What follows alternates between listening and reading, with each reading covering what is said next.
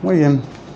Buenas tardes, hermanos. Les pido que me acompañen, por favor, en oración antes de nuestra lectura del texto para esta tarde. Padre nuestro, te damos gracias, Señor, por congregarnos. Gracias, Señor, por concedernos tu Santo Espíritu, por concedernos tu palabra, por concedernos a tu Hijo amado para el perdón de nuestros pecados, para acercarnos a ti, Señor. Gracias por acercarte a nosotros. Te damos gracias, Señor. Te pedimos que nos bendigas en esta tarde. Te rogamos que recibas, Señor, nuestra adoración. Te pedimos, por favor, en tu infinito amor, en tu gran misericordia, que nos hables por medio de tu palabra. Te lo pedimos en Cristo Jesús. Amén. Amén. Hermanos, vamos al libro o la primera epístola del apóstol Juan, primera de Juan, capítulo 1.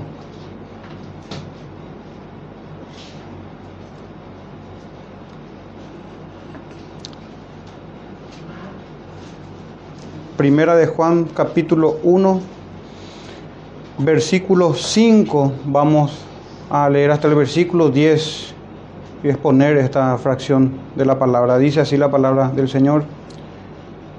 Este es el mensaje que hemos oído de Él y os anunciamos, Dios es luz y no hay ningunas tinieblas en Él.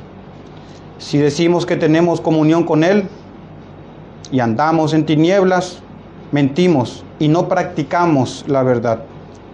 Pero si andamos en luz, como Él está en luz, tenemos comunión unos con otros y la sangre de Jesús de Jesucristo, su Hijo, nos limpia de todo pecado. Si decimos que no tenemos pecado, nos engañamos a nosotros mismos y la verdad no está en nosotros. Si confesamos nuestros pecados, Él es fiel y justo para perdonar nuestros pecados y limpiarnos de toda maldad. Si decimos que no hemos pecado, le hacemos a Él mentiroso y su palabra no está en nosotros. Amén. Gracias Señor por su santa palabra. Hermanos, esta es la fracción del texto que nos toca el día de hoy dentro de, nuestra, de nuestro estudio de esta primera carta de, del apóstol Juan. El sermón tiene como título el siguiente, hermanos, para que enfoquemos nuestra mente en esta, en esta idea y procurar llegar a este tema en particular o a este título que es así, que reza de esta manera, andar en la luz una evidencia de la comunión y el perdón de Dios. Repito, hermanos, andar en la luz. Vamos a ver qué es eso. Una evidencia de la comunión y el perdón de Dios. Y recordarán ustedes, hermanos, lo que vimos hasta ahora, del versículo 1 al versículo 4, y cómo el apóstol Juan hablaba de lo que era desde el principio. Recuerden el contexto de los gnósticos que traían una revelación nueva, que traían un conocimiento superior al de los apóstoles, por el cual se podía llegar a Dios y a la salvación. Pero Pablo, eh, Juan, perdón, en los primeros versículos que ya hemos estudiado, hablaba de lo que era desde el principio, tocante al verbo de vida, sobre la persona y sobre la obra de Jesús. Lo que toda la escritura habla, hermanos, sobre Él, sobre su persona y sobre su obra de redención, sobre su persona divina y humana y sobre su obra de salvación y que era suficiente, hermanos. Este conocimiento que da las Sagradas Escrituras es suficiente para que la comunión sea con los apóstoles. Y luego decía el apóstol Juan de que nuestra comunión es con el Padre, ciertamente o verdaderamente, y con el Hijo. Eso decía en el versículo 3. Para que el gozo sea cumplido, teníamos eso en el versículo 4. Entonces, teniendo eso en mente, hermanos, es que aquí va a a hablar el apóstol Juan, básicamente, o podemos nosotros eh, dividir esta, esta, estos versículos en tres puntos principales. Y el primero va a ser, hermano, el versículo 5, que va a ser el anuncio de la luz. El segundo punto va a ser la comunión en la luz, andando en la luz, que es el versículo 6 y 7. Y finalmente, la permanencia en la luz, el versículo 8, 9 y 10. 10.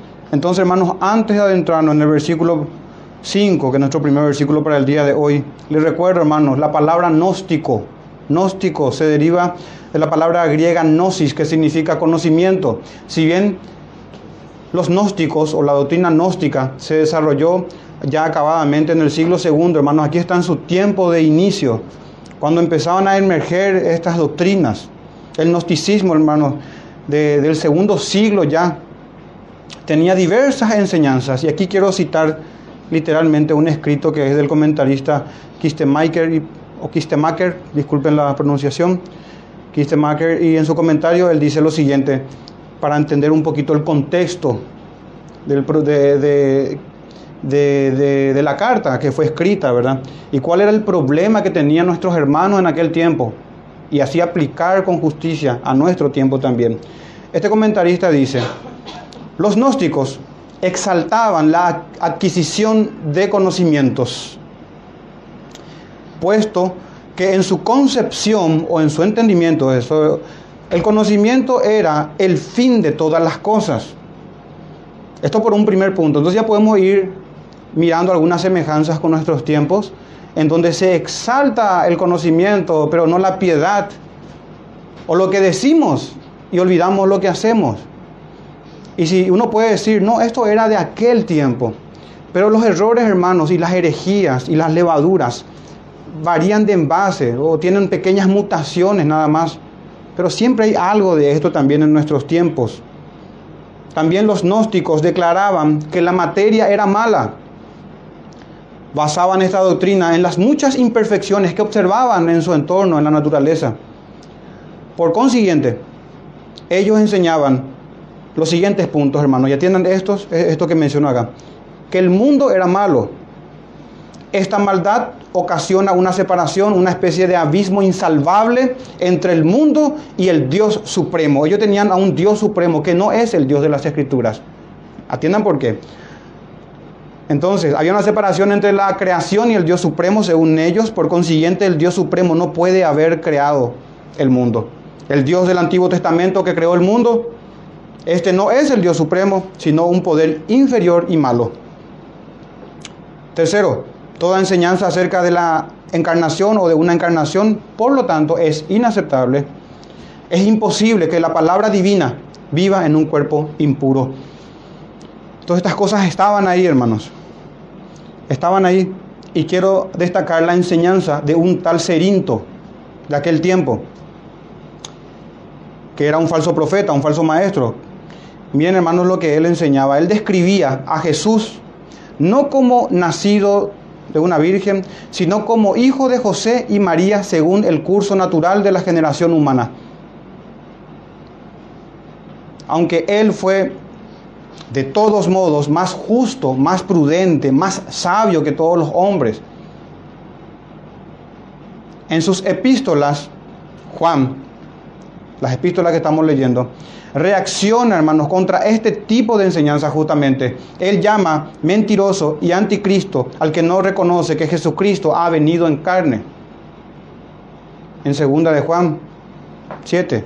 Enseña también en primera de Juan 5, 6, que es la carta que tenemos, la primera epístola. Enseña que Jesucristo, el Hijo de Dios, vino de agua, vino con agua y sangre entonces, hermanos, para, que entendamos muchas veces del por qué se dicen estas cosas. ¿Por qué? Entonces, hoy veremos, hermanos, qué dice la Escritura sobre Dios y qué dice la Escritura sobre el hombre. Hoy vamos a ver qué dice la Escritura, en otras palabras, sobre la luz y sobre las tinieblas, sobre Dios y sobre los hombres. ¿Cómo es Dios y cómo es el hombre?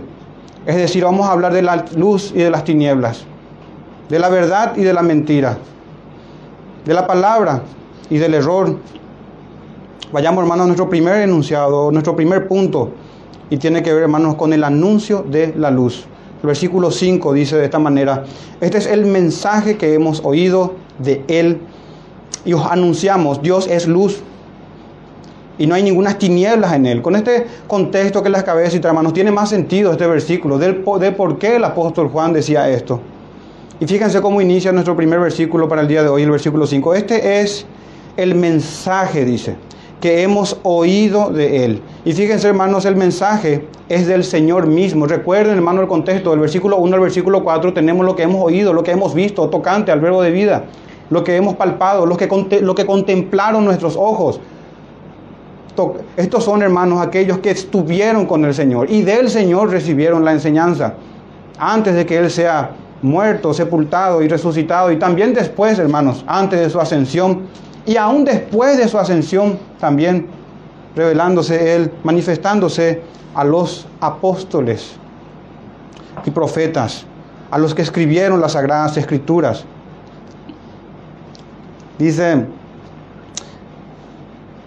para mirar un poco esto, hermanos, y recordar, no hace falta que vayan. En Gálatas capítulo 1, versículo 11 y 12 dice, mas os hago saber, y este es Pablo, mas os hago saber, hermanos, que el Evangelio anunciado por mí no es según hombre, pues yo ni lo recibí, ni lo aprendí de hombre alguno, sino por revelación de Jesucristo. Tan diferente al conocimiento gnóstico de aquel tiempo. Así como dice el apóstol Pablo, así también dice el apóstol Juan en este versículo 5. Este es el mensaje que hemos oído de él. Y esto, hermano, nos da a nosotros certidumbre, confianza en la palabra. Este mismo mensaje que está en las Sagradas Escrituras. Y también el apóstol Pablo en 1 Corintios 11, 23 dice, porque yo recibí del Señor. Los apóstoles, hermanos, los verdaderos apóstoles, los que fueron como fundamento de la iglesia, no los apóstoles de ahora, ni los, ni, ni, los papas en su sucesión apostólica, no, sino los verdaderos apóstoles, porque yo recibí del Señor, dice el apóstol Pablo, lo que también os he enseñado. Y continúa entonces el texto, pero la parte que quiero llamar la atención aquí en 1 Corintios 11, 23 eso, que él recibió del Señor Jesús. Ellos recibían las enseñanzas de Cristo mismo, hermanos. Y esto es lo que dice en este versículo 5. Este es el mensaje que hemos oído de Él. Contrario, hermano, a cualquier enseñanza gnóstica o, o enseñanza humana. Y hoy, hermanos, nosotros, hoy, aquí, también del Señor recibimos su mensaje. Así como ellos decían, nosotros también podemos decir, hermanos, recibimos del Señor siempre y cuando el Espíritu Santo nos ilumine para comprender correctamente las sagradas escrituras. Fuera de eso, hermanos, no podemos tener revelación de parte del Señor ni un conocimiento superior. No podemos. La única forma es en las sagradas escrituras, en el testimonio apostólico y nosotros siendo guiados por el Espíritu Santo para que el Espíritu Santo ilumine nuestros ojos para que se nos den corazones, hermanos, que entiendan y comprendan las sagradas escrituras. Y dice el texto continúa, este es el mensaje que hemos oído de él. Y os anunciamos, dice. Y así, hermanos, solamente la doctrina apostólica es el anuncio divino. Así como Juan decía acá que este es el mensaje, y este es el mensaje que se anuncia. No hay otro mensaje, hermanos, que sea divinamente anunciado, sino este único mensaje. Hoy desde que los apóstoles durmieron, el anuncio de ellos, hermanos, sigue vigente y está disponible para nosotros, pero solamente en las sagradas escrituras. Este mismo anuncio, este mismo mensaje que se nos ha anunciado en las sagradas escrituras sigue vigente y está disponible en ella. En la Biblia, que es la palabra de Dios. No hay otra palabra de Dios. Sueños, visiones o todo tipo de cosas Hoy en nuestro tiempo, hermanos, ya no está vigente eso. Y solamente antes de ir cerrando este primer versículo que habla sobre el mensaje que fue oído de parte del Señor Jesús y ese mensaje es el que se anuncia. Así como estoy leyendo ahora, hermanos, le pudiera parecer a cualquiera de nosotros poca cosa lo que está ahí. Pero quiero recordarles esto. Un texto para que vean el peso de este versículo Recordarán ustedes, hermanos, en el libro de Hechos, cuando Pedro dice, Hechos capítulo 3, versículos 22 y 23, porque Moisés dijo a los padres, el Señor vuestro Dios os levantará profeta de entre vuestros hermanos, como a mí, esto decía Moisés, a él oiréis en todas las cosas que os hable, no en algunas nada más, a este profeta que iba a ser levantado de entre el pueblo, a Él oiréis en todas las cosas que os hable. Y toda alma que no oiga a aquel profeta, haciendo alusión a Cristo, será desarraigada del pueblo. Esto decía Pedro predicando sobre Cristo. Todo aquel que no escucha las palabras de Jesús, hermanos, va a ser desarraigado del pueblo. Va a ser desarraigado. Esto es en el caso, en el contexto judío, porque ellos eran parte del Israel étnico y serían desarraigados, hermanos, totalmente del pueblo de Israel, entendiendo, hermanos, el Israel de Dios, la iglesia. Estas mismas palabras o el significado de ellas, Jesucristo mismo los dijo, hermano, en Juan 8:47, el que es de Dios, las palabras de Dios oye. Por esto no la oís vosotros, porque no sois de Dios. Los que altercaban con Cristo. En Juan 10, 27, mis ovejas oyen mi voz y yo las conozco y me siguen. Y esto es, hermano, aquí, este es el mensaje que oímos de Él y os anunciamos. Así que mucha atención, hermanos. Este es el anuncio del que tenemos que estar atentos nosotros, porque no es la palabra de un mero hombre, un apóstol ni un hermano que se para aquí, sino las palabras de Jesucristo. Este es el mensaje de este Señor Dios Todopoderoso, quien se hizo hombre. Este es el anuncio de Él. Entonces, hermanos, nuestra obligación es escuchar con suma atención, con una intención de obedecer las palabras del Señor. Tenemos que oír con mucha atención todas las cosas que Cristo nos dice a través de su palabra. Y también, eso por un lado positivo, en un lado o en un sentido negativo, hermanos, no prestar atención a la mentira, es decir, a prácticas conforme a falsas enseñanzas. Por ejemplo, recuerdan ustedes Deuteronomio 13, los primeros versículos dice, cuando se levantare de en medio de ti profeta o soñador de sueños, y te anunciare señal o prodigios. Y, y, si se cumpliere la señal o prodigio que Él te anunció, incluso si se cumple, hermanos, incluso si se cumple, diciendo, vamos en pos de dioses ajenos, ahí está el problema. Da una doctrina, da las señales correspondientes, pero está llevando, hermanos, al pueblo a la idolatría. Entonces dice, sirvámosles, vamos en pos de dioses ajenos, que no conocisteis y sirvámosle, no darás oído a las palabras de tal profeta, ni al, ni al tal soñador de sueños, porque Jehová vuestro Dios os está probando para saber si amáis a Jehová vuestro Dios con todo vuestro corazón y con toda vuestra alma. Y aquí tenemos, hermanos, el contraste entre dos profetas, las palabras de Cristo y las palabras de los miles, cientos de miles de falsos profetas que han salido en el mundo todo tipo de doctrina que ustedes se puedan imaginar, que no se sujetan estricta y rigurosamente a los textos de las Sagradas Escrituras en su contexto. Y esta es la palabra que el Espíritu Santo entrega a los hijos de Dios, a todos aquellos escogidos de Dios, aquellos que van a escuchar la palabra de Jesús. Jesús nos conoce y nosotros conocemos su voz y le seguimos a Él. Esto es en el caso de Deuteronomio 3, 13, perdón. Y el versículo 5 dice, tal profeta o soñador de sueños ha de ser muerto. Luego más, más lento. Tal profeta o soñador de sueños ha de ser muerto, por cuanto aconsejó rebelión contra Jehová vuestro Dios. El mismo Dios del Antiguo Testamento es el mismo Dios del Nuevo Testamento. No, no, no hace falta ni decir eso, hermanos. Pero creo que es oportuno muchas veces, pareciera ser que la cristiandad eh, olvida, las iglesias evangélicas olvidan eso, hermanos, y tan fácilmente enseñamos muchas veces, y no hace falta ser maestros, sino un hermano nada más, rebelión contra Jehová. Vayamos juntos a pecar en contra de Dios. Sirvamos al mundo, al diablo, a los demonios, a, los ídolos. Todo aquel que aconsejare tal cosa, por cuanto aconsejó rebelión, dice, contra Jehová, de ser muerto. Estos son los, así mira al Señor. Nosotros miramos como cosa no tan mala quizás, pero tenemos que mirar, hermanos, tener, tenemos que tener una cosmovisión bíblica, mirar todas las cosas a la luz de las Sagradas Escrituras. Y así el Señor, hermanos, aborrece, aborrece a los falsos profetas y a todo aquel que lleva al hermano o al pueblo del Señor a la rebelión. Entonces, hermanos, como dice en el versículo 5, este es el mensaje que hemos oído de Él, del Señor Jesús. Él es el profeta. Todo aquel que no escucha al Señor Jesús será desarraigado y no hay esperanza de salvación.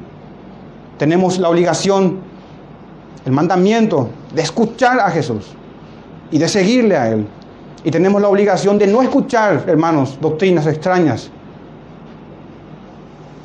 No escuchar me refiero a no abrazar esas cosas. Y dice el texto, este es el mensaje, este es el mensaje que se anuncia. No como dicen los gnósticos, que hay algo malo en Dios o que hay pecado en el Dios que creó los cielos y la tierra y que hay un Dios supremo. No, no, no. Dios es luz y no hay ningunas tinieblas en él. Y hermanos, se entiende ahora viendo conversar, eh, explicar, eh, habiéndole explicado, habiéndole manifestado a ustedes, discúlpenme, sobre los gnósticos. Después de esa explicación, hermanos, que le hizo de los gnósticos, ahora se entiende por qué es que se dice aquí que Dios es luz. Porque recuerden, hermanos, indiscutiblemente grande es el ministerio, el misterio, perdón, de la piedad, dice Pablo a Timoteo en 1 Timoteo 3:16. Dios fue manifestado en carne. Esta es la doctrina, hermanos, que los gnósticos no aceptaban. Que Dios se manifieste en carne, que Dios se ha manifestado en carne. Y también Juan mismo en su evangelio, cuando habla de que el verbo era, o en el principio era el verbo, y el verbo era con Dios, y el verbo era Dios. En el versículo 3 de, primer, de, Juan 1 dice, todas las cosas por Él fueron hechas, y sin Él Nada de lo que ha sido hecho fue hecho. En el versículo 4 dice, en él estaba la vida y la vida era la luz de los hombres. Dios es luz, el Padre y el Hijo también es luz, porque el Hijo es Dios, igual que el Padre, misma sustancia, misma, mismas perfecciones, mismos atributos, omnipotencia, santidad. Y en Juan 1.14 dice, el verbo fue hecho carne y habitó entre nosotros. El gran misterio, hermanos, de la encarnación del Hijo de Dios. El verbo fue hecho carne. Y no hubo pecado, hermanos, en aquel que se hizo hombre. El verbo fue hecho carne y habitó entre nosotros. Y dice Juan, y vimos su gloria gloria como del unigénito del Padre, lleno de gracia y de verdad. Así, hermanos, no hay tinieblas en el Señor, ninguna tiniebla, sino que Él es luz, Él es veraz. Aquí se habla, hermano, en esta doctrina apostólica de la santidad de Dios, de su pureza, de la fidelidad de Dios, de que Él es Dios justo, verdadero, que no miente que no hay mentira, no hay pecado, no hay tinieblas en él. Su testimonio es fiel, su enseñanza, su revelación es verdadera y nos alumbra a los escogidos en este mundo de tinieblas. En Juan 8:12 dice, otra vez Jesús les habló diciendo, yo soy la luz del mundo. El que me sigue no andará en tinieblas, sino que tendrá la luz de la vida. A eso se refería, hermanos, el salmista cuando dice en Salmo 36, 9, porque contigo está el manantial de la vida, en tu luz veremos la luz. No hacía falta, hermanos, no es que no hacía falta, sino que todo lo contrario. Era una perversión, hermanos, la supuesta luz de los gnósticos, de los grandes iluminados de aquel tiempo. Y aquí en este versículo 5, hermanos, tenemos eso, el anuncio sobre la luz, sobre quién es Dios. Pero qué anuncio o qué revelación, perdón, decían tener estos gnósticos, si ni siquiera en esto estaban hermanos correctos, en quién es su creador. Y van a, vamos a mirar también que ni siquiera estaban conscientes de quién es el hombre, de la pecaminosidad de la criatura.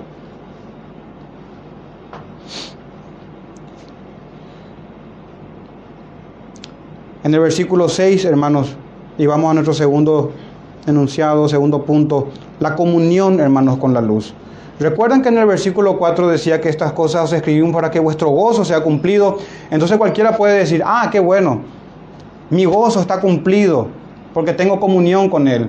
Pero eso debe ser, hermanos, tenemos que mirar a la luz de las Sagradas Escrituras. Porque si decimos que tenemos comunión con Dios, hay que entender que Dios es luz. Es cierto, Él es amor. Es también un Dios justo, etcétera, etcétera. Pero aquí nos toca, hermanos, ver que Él es luz. Y la luz disipa las tinieblas. Si andamos en tinieblas, ¿cómo puede ser que tengamos comunión con la luz? ¿Cómo puede ser que tengamos algo en común o estemos con y en la luz? Eso dice en el versículo 6, si decimos que tenemos comunión con Él y andamos en tinieblas, mentimos y no practicamos la verdad. Así hermanos tenemos en este punto una falsa comunión con Dios. ¿Por qué? Porque hay una comunión con Dios en la mentira del pecado. Aquí hermanos tenemos una confesión mentirosa, porque dice, si decimos, esta expresión, hermano, de si decimos, nos señala a las oscuras enseñanzas de los falsos maestros. Fíjense en el versículo 6, dice, si decimos. En el versículo 8, si decimos que no tenemos pecado. En el versículo 10, si decimos que no hemos pecado. Estas eran enseñanzas, hermano, que se estaban infiltrando por medio de estos grupos. Y el primero de ellos está aquí. Si decimos que, no que tenemos comunión con Él y andamos en tinieblas. Esta gente, hermanos, eh, afirmaba, estos falsos maestros, tener comunión con Dios, pero sus hechos negaban sus afirmaciones. Y es que si decimos una cosa, pero nuestros hechos dan testimonio o dan otro testimonio que habla más fuerte y claramente que nuestras palabras, hermanos, quedamos también en este verso nosotros. La hipocresía de los labios mentirosos de los gnósticos, que no es una novedad en las Sagradas Escrituras. La hipocresía de los labios mentirosos. Mateo 15, 9, el Señor decía, pues en vano me honran enseñando como doctrinas mandamientos de hombres, enseñanzas humanas. Y así, hermanos, Dios no tiene comunión con los oidores olvidadizos, sino con los hacedores de su palabra. Dios no tiene comunión con los que dicen y no hacen. En la tercera carta de Juan, tercera de Juan, versículo 11 dice, amado, se refiere a Gallo, no imites lo malo, sino lo bueno. Y miren esto, el que hace lo bueno es de Dios, pero el que hace lo malo no ha visto a Dios. No hay puntos medios para el apóstol Juan. No hay puntos medios, hermano, aquí. Una cosa es decir, que tenemos comunión, pero no hay que... Y aquí está, hermano, el gran dilema, o la gran, el, gran, el gran cuestionamiento, la gran pregunta. ¿Cómo puede un Dios santo tener comunión con sus criaturas caídas, pecaminosas, pecadoras?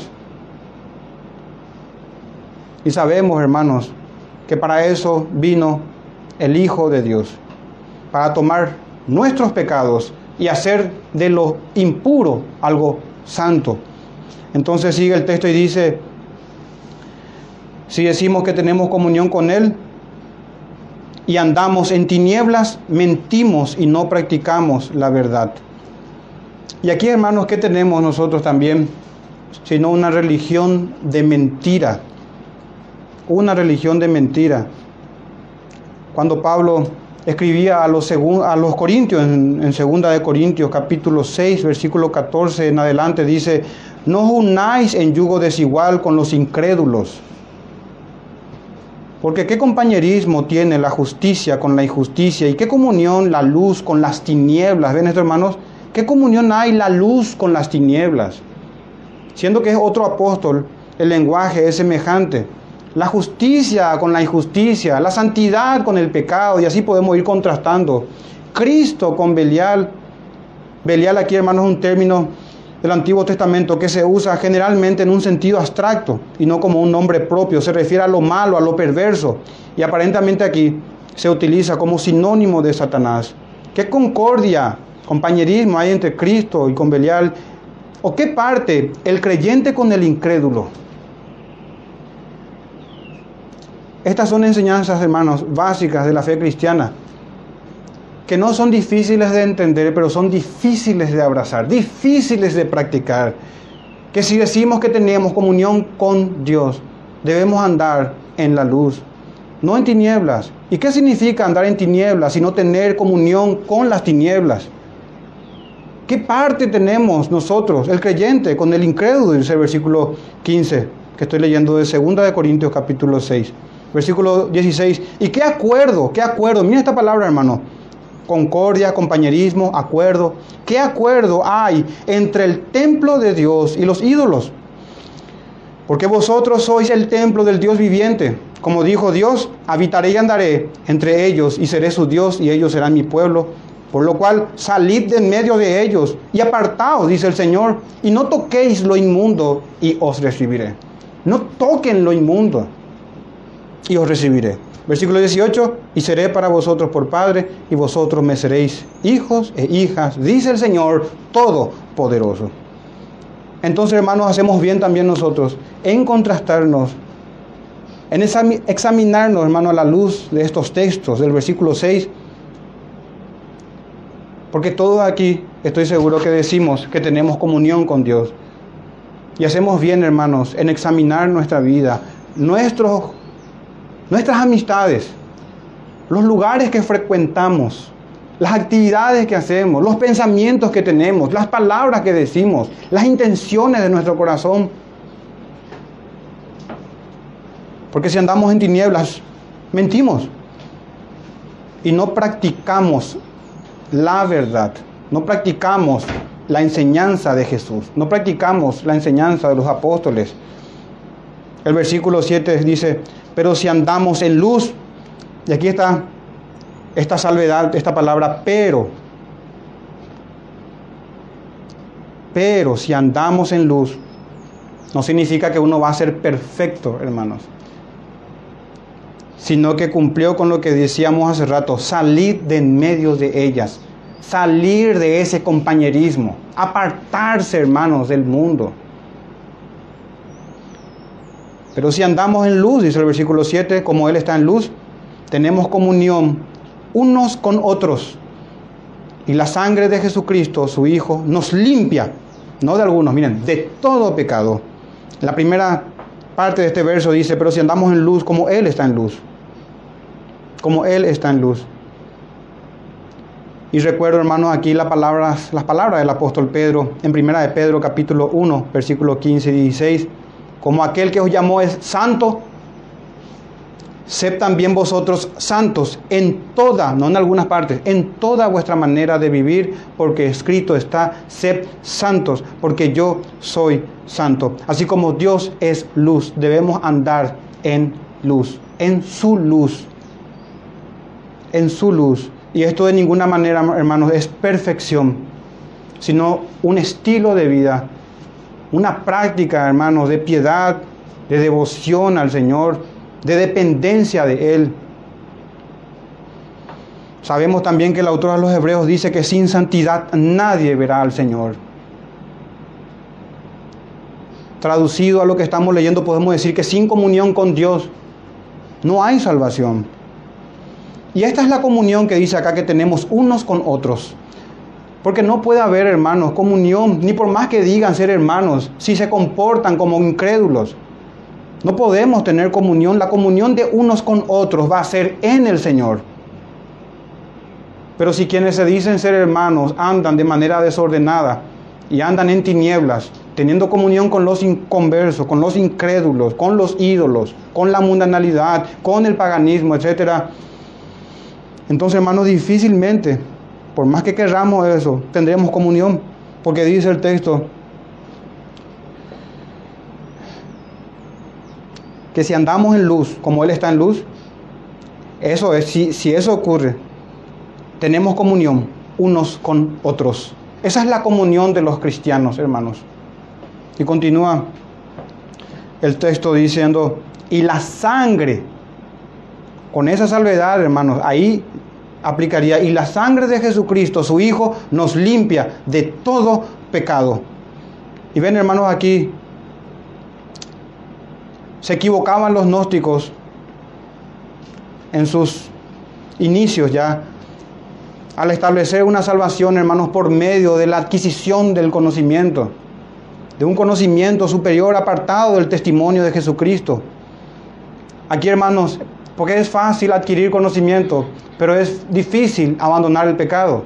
De hecho, que es imposible sin el Señor. Y aquí, hermanos, tenemos, tenemos el único camino para que nuestros pecados sean limpiados. Ahí dice el texto, nos limpia de todo pecado. El purgatorio, hermano, por ejemplo, es un sustituto de la sangre de Cristo. Ni el fuego eterno del infierno podrá limpiar al pecador. Por eso es eterno. Si, las llamas del infierno pudiesen limpiar al pecador, hermano, no haría falta de Jesús. No haría falta de su sacrificio ni las llamas del infierno, hermanos, podrán limpiar al impenitente, sino que eternamente arderá. Porque no hay sustituto alguno para la sangre de Jesucristo. No hay sustituto alguno para el Hijo de Dios, quien es bendito por los siglos de los siglos. Amén. Hermanos, nuestros pecados no podrán ser purgados ni por el fuego del purgatorio o del infierno, ni por un fuego temporal ni infinito, ni por autoflagelaciones, ni por sanciones autoimpuestas o impuestas por un sacerdote. Me refiero, hermanos, a los curas, obispos o todo ministro de Satanás de la secta romana. No hay, hermanos, sustituto. Aquí quiero enfatizar la exclusividad del medio de purificación y es la sangre de Cristo que perdona de todo pecado. No hay otro camino de salvación, no hay otro medio para que nuestros pecados sean perdonados, para la limpieza, hermanos, de nuestra maldad. Eso en cuanto a la exclusividad de la sangre de Jesucristo que nos limpia de todo pecado. Estamos en el versículo 7. También, hermanos, la aplicación de la sangre del Señor, no por ceremonias, no por ritos religiosos. Porque es fácil llevar a cabo ceremonias, ritos religiosos. Por ejemplo, venir a la iglesia a las 4 de la tarde se puede. Necesitamos las piernas y venimos aquí. No es difícil venir a la iglesia. Así que no por ceremonias, no por ritos, no por asistencia en un, en un local, en un lugar de congregación, sino por abandonar el pecado, por abandonar la maldad, es decir, por arrepentimiento, hermanos. Obviamente todo aquel que se arrepiente y cree asiste a una iglesia local, indefectiblemente pero no por tipo de ceremonias, no por obras, sino por frutos dignos de arrepentimiento. Y eso es por gracia solamente. Es una obra del Espíritu Santo. En las palabras del apóstol, hermanos, debemos andar en luz, como Él está en luz. Por eso en el versículo 7 dice, antes de pasarnos al 8, pero si andamos en luz, pero ¿qué garantía tenemos, hermanos, si no andamos en luz? De que nuestros pecados realmente fueron perdonados y de que toda maldad nos es limpiada y perdonada. ¿Qué seguridad vamos a tener? Y ojalá esto produzca convicción de pecado en cada uno de nosotros. Convicción de pecado. Y uno pudiese decir, hermano, ¿y qué tengo que hacer? Porque realmente estoy dividido o dividida entre Cristo y Belial, entre el mundo y entre el compañerismo con los creyentes y con los incrédulos. ¿Qué debo hacer? Hermano, y aquí está en Juan 15, 5, permaneced en mí, el que permanece en mí. leo literalmente el texto, dice, yo soy la vid otra vez Cristo, y vosotros los pámpanos, el que permanece en mí y yo en él, este lleva mucho fruto, porque separados de mí nada podéis hacer. ¿Qué debemos hacer, hermanos, sino mirar a Cristo Jesús, el autor y el consumador de nuestra fe, aquel que da inicio y aquel que, que nos lleva hasta el punto final? Hay que mirar a Cristo, hermanos, no al mundo. Hay que sujetarse a su palabra y humildemente ir a Él en arrepentimiento. Y es interesante, hermanos, que este, este texto habla al final del versículo 7, que nos limpia de todo pecado. Fíjense, hermanos, en el alcance y en la eficacia de la sangre de Cristo. Ahí está, hermanos, también la completa santidad. Porque ¿cómo no va a ser santo, hermanos, como Dios es santo? Uno que no tiene ningún pecado a su cuenta. No porque no haya pecado, sino porque se nos limpia de todo pecado. ¿Cómo vamos a ser expulsados por Dios siendo que no tenemos pecado delante de sus ojos? Porque se nos limpiaron, se nos perdonaron todos nuestros pecados. Requerimiento, el arrepentimiento y la fe. A eso se refiere, hermano, también en otros términos cuando habla de andar en la luz. Aborrecer las tinieblas, abandonar el pecado y caminar por sendas de justicia. Es eso, hermanos. Y tenemos garantizado el perdón de todos nuestros pecados, porque una vida de una persona arrepentida. Entonces ahí está, hermanos, la completa santidad. Ese es el alcance de la obra del Señor la eficacia de su obra.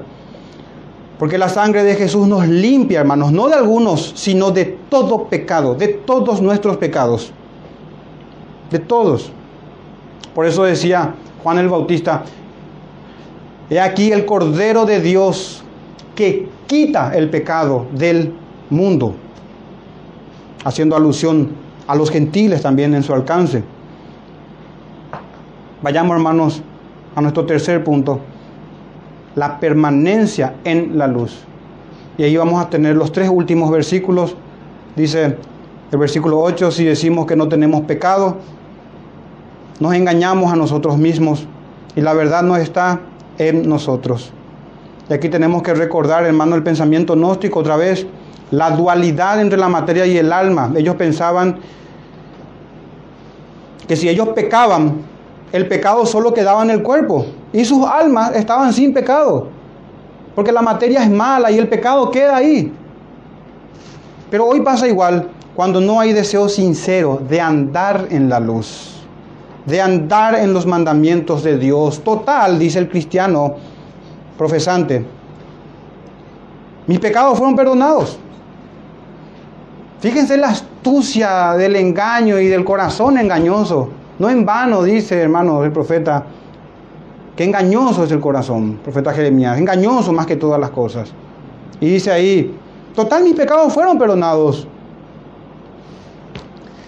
Pero esa manera de pensar, hermanos, es justamente de quienes no andan en la luz. Es cierto, nuestros pecados fueron perdonados. Recuerden, si andamos en la luz, porque es la evidencia. No es que es por obra, es que es la evidencia, hermanos, de haber sido salvados.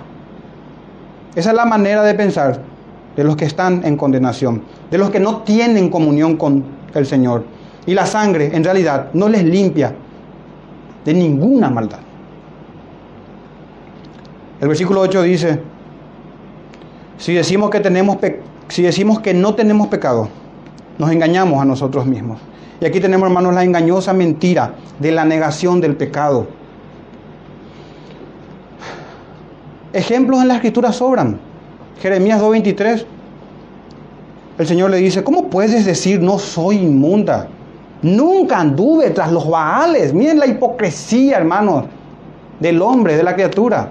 Y yo no quisiera acusar a, a Israel, sino vernos cada uno de nosotros.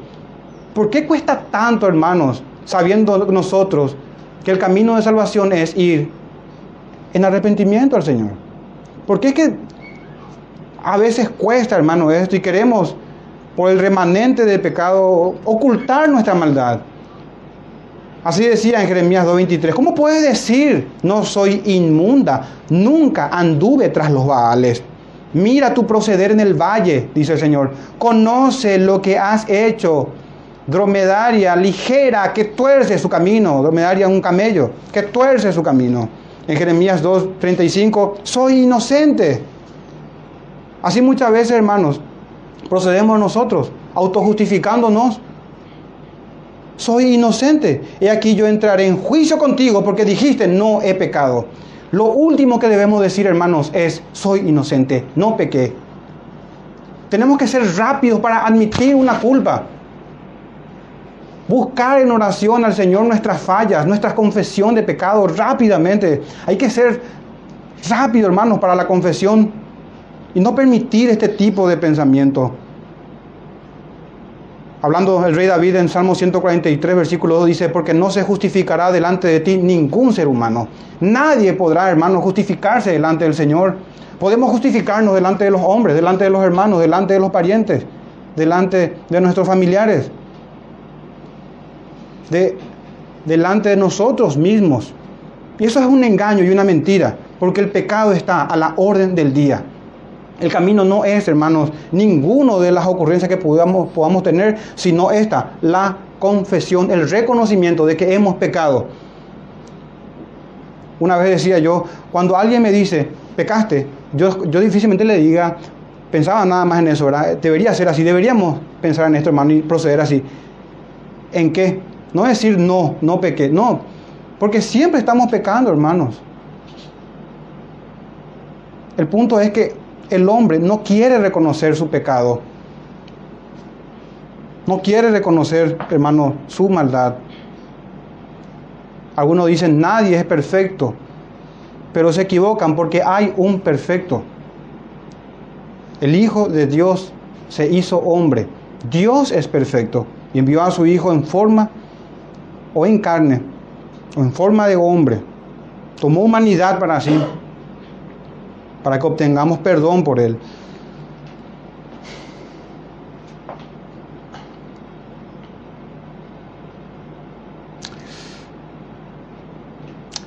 El texto, hermanos,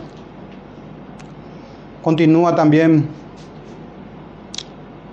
antes de pasar, en este versículo 8 tenemos, y la verdad no está en nosotros. Si decimos que no tenemos pecado, nos engañamos a nosotros mismos, y la verdad no está en nosotros. Antes de pasar en esta verdad no está en nosotros, hermanos.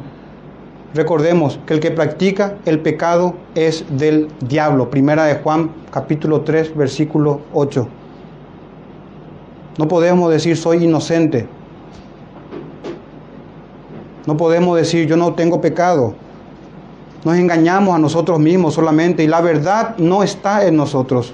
¿Qué significa esto de la verdad no está en nosotros? No tenemos la palabra verdadera en nosotros. No tenemos el conocimiento verdadero que viene de la doctrina de los apóstoles, del Señor Jesucristo mismo.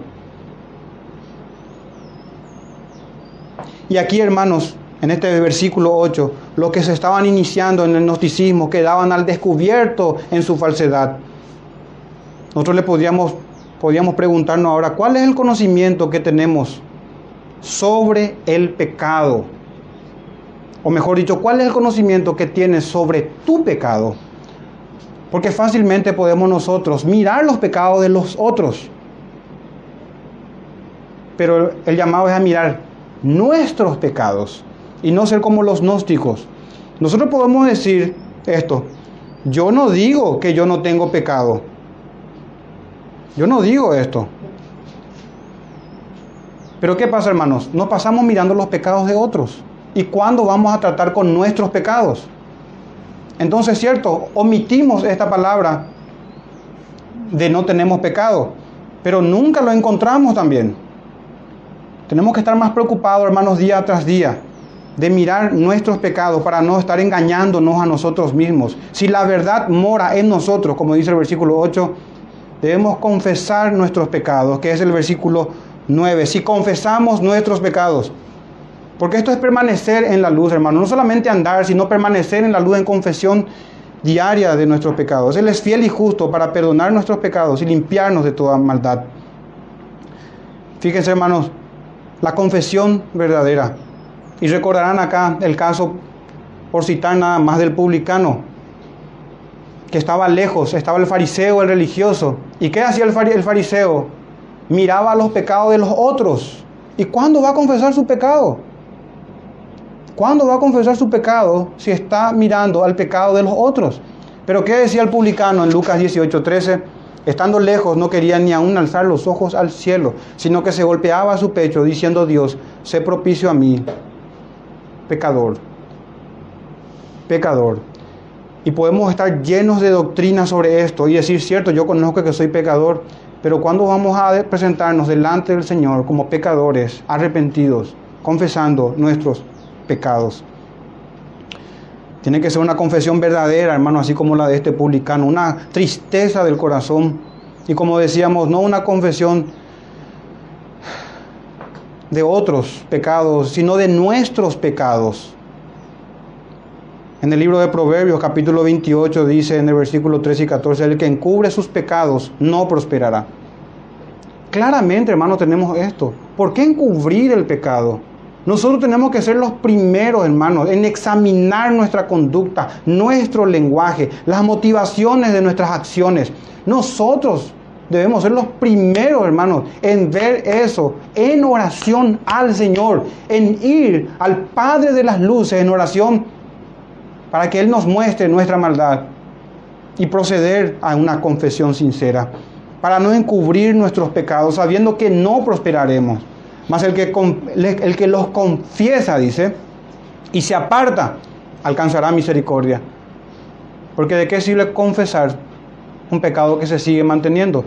Sería como comentar o hacer partícipe de la abominación a alguien. La confesión de pecado tiene que ser con el separamiento de ese pecado, con apartarse de ese pecado, con repudiar ese pecado. O si no, es una confesión no para perdón, no de arrepentimiento. Y aparte, hermanos, ¿cómo oraremos el Padre nuestro? Que el Señor nos enseñó, perdónanos nuestros pecados. Si no confesamos nuestros pecados.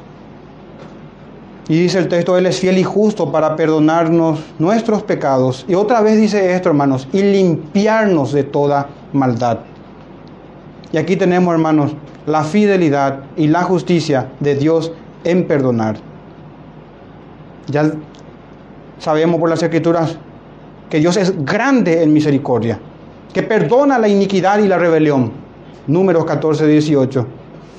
Él es fiel y justo para hacer esto en los términos de las escrituras. Por eso que no se puede, hermano, agregar a esto que estamos leyendo ahora para perdón de pecados.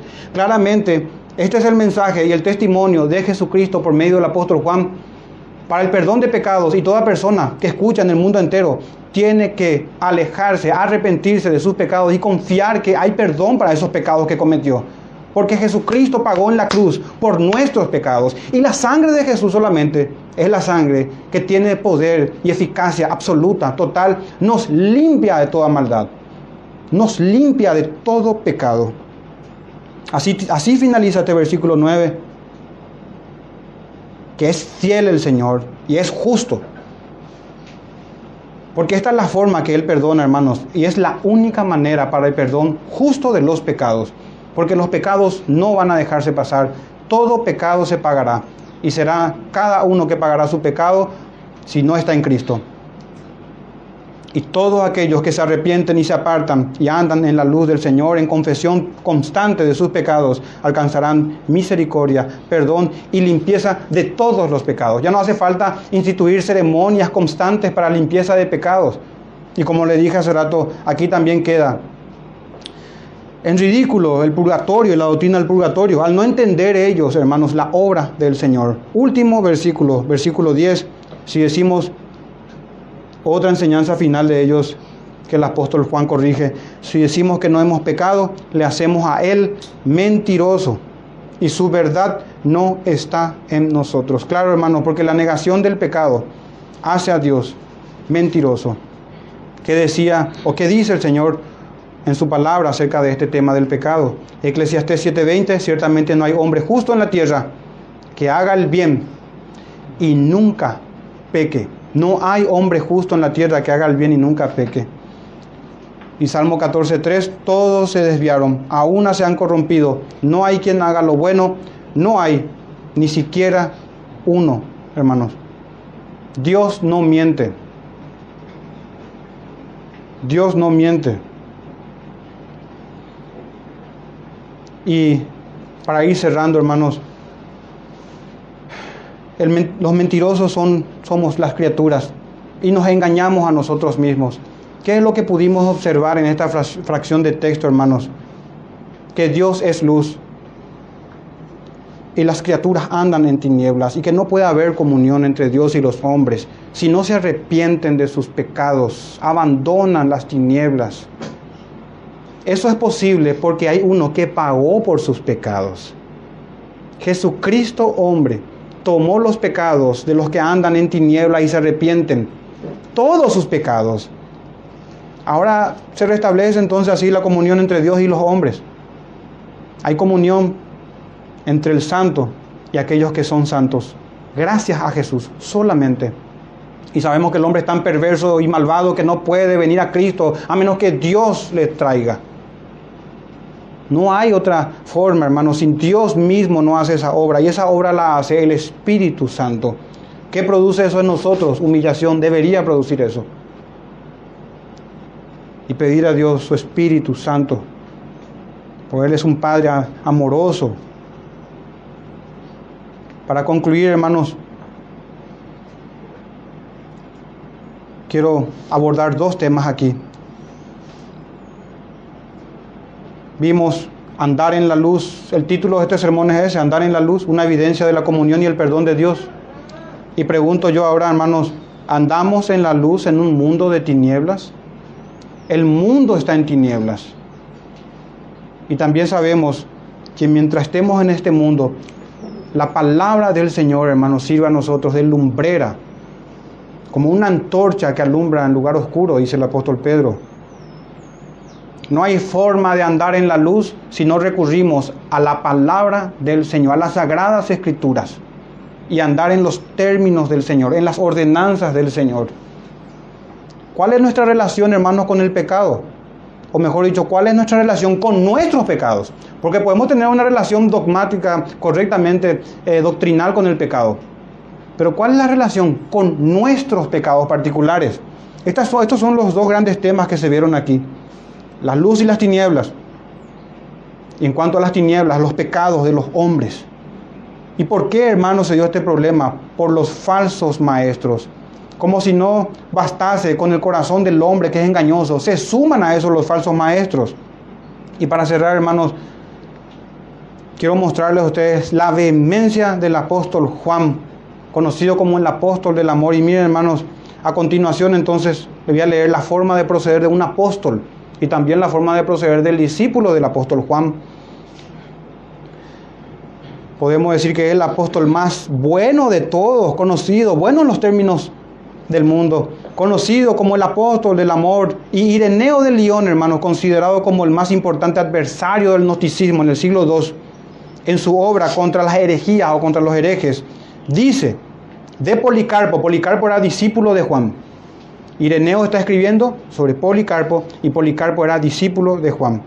Ireneo era uno de los más grandes adversarios del gnosticismo en el siglo II. Él dice esto, hermanos, sobre Policarpo. Algunos le oyeron, esto está en su escrito, algunos le oyeron sobre Policarpo, contar que Juan, el apóstol, el discípulo del Señor, habiendo ido a los baños en Éfeso, divisó en el interior a Cerinto, ese falso maestro. Entonces, fíjense hermanos, este, este encuentro entre Juan, a quien estamos leyendo, y Cerinto. ¿Se acuerdan las enseñanzas de Cerinto? Entonces, prefirió salir sin haberse bañado, diciendo, vayámonos, no se vayan, no se vayan a venir abajo los baños, porque está adentro Cerinto, el enemigo de la verdad, públicamente ahí, confrontando de esa manera. Y también su discípulo, el mismo Policarpo, se dice, esto cuenta también Ireneo de León en su libro, en sus escritos, se dice que una vez, Policarpo, se dice que una vez se encontró con Marción, otro falso maestro. Y este le dijo, ¿me conoces? Y Policarpo le respondió, te conozco, primogénito de Satanás. Así hermanos hablaban estos hombres. Este es el discípulo de Juan. Y el otro era Juan, quien públicamente dijo, salgamos del baño público, no sea que se venga abajo porque está ahí Cerinto, el enemigo de la verdad. A continuación continúa Ireneo escribiendo y dice, es que los apóstoles y sus discípulos tenían tal reverencia que no querían dirigir ni siquiera una mínima palabra a aquellos que adulteraban la verdad.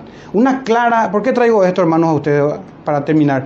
Un claro ejemplo del apóstol Juan de Policarpo, su discípulo, de que no hay amistad con el mundo. No tenemos nada que hablar con los falsos maestros, más que llamarle, cierto, al arrepentimiento y decirle que son falsos maestros, ministros del diablo. Y son los términos que usa la escritura. Hermanos, no podemos tener comunión con las tinieblas. Si decimos que tenemos comunión con Dios y andar en tinieblas, andar en el mundo, el camino es confesión de pecados, hermanos, apartarnos de las tinieblas y confesar nuestros pecados. Y la promesa es que se nos limpia por medio de Jesús todos nuestros pecados.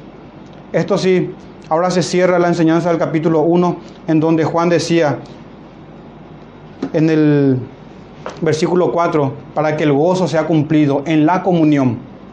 Pero miren ahora, hermanos, la enseñanza que trajo. La comunión es en santidad en arrepentimiento constante y en apartarse de este mundo que aborrece a las cosas santas.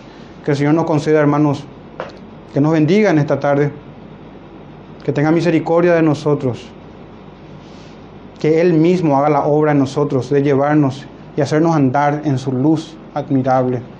Vamos a orar, hermano, y dar gracias al Señor. Padre nuestro, te, te damos gracias, hermanos, por tu, te damos gracias, eh, Señor, por tu palabra. Te ruego, Señor, que bendigas a mis hermanos, a todos nosotros, a mi familia, a mí, a los ministros de, esta congregación, los oficiales de la iglesia. Que perdonen nuestros pecados, Señor, que son muchos. Que tengan misericordia de nosotros. Límpianos, Señor, de todas nuestras maldades. Concédenos arrepentimiento y fe. Muéstranos, Señor, nuestros pecados por medio de tu palabra. Que nos ayudemos unos a otros en la exhortación, en amor, aquí en la congregación. Queremos andar, Señor, en luz, en santidad. Queremos tener comunión genuina contigo y con nuestro bendito Señor Jesús. Te oramos en el nombre de Él. Amén.